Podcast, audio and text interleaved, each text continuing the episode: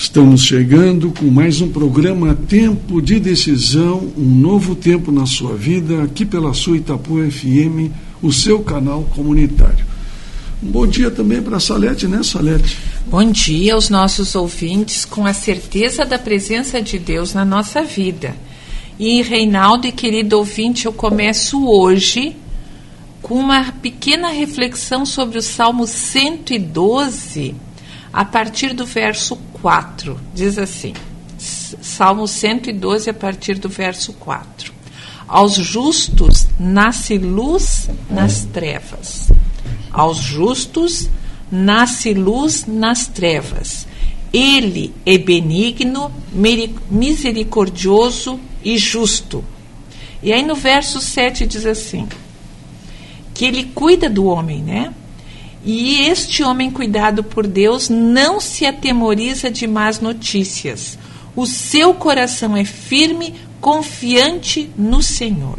O seu coração bem firmado não teme até ver cumprido nos seus adversários aquilo que lhe é devido. Então vocês vejam, é, esse todo o Salmo 112, ele tem 10 versículos, ele é maravilhoso.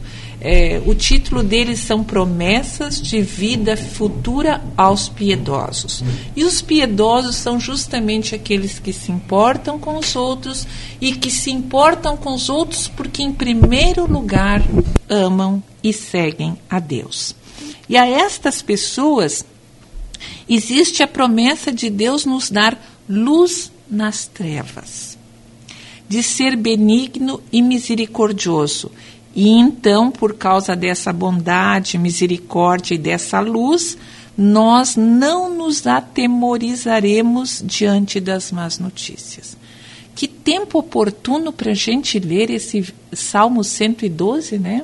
Versículo 4 e 7.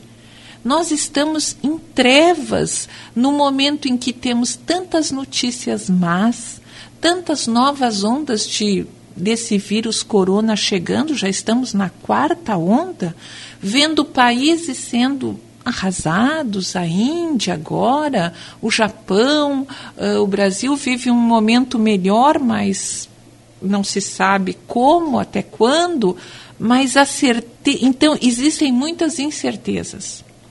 E essas notícias podem nos deixar atemorizados podem nos trazer trevas. E aí vem esta promessa daquele que confia em Deus, daquele que é piedoso para os seus, para nós termos luz nas trevas. E na medida que nós somos iluminados por Jesus, nós podemos iluminar o caminho de outras pessoas também, levá-los por esse caminho que é de Deus.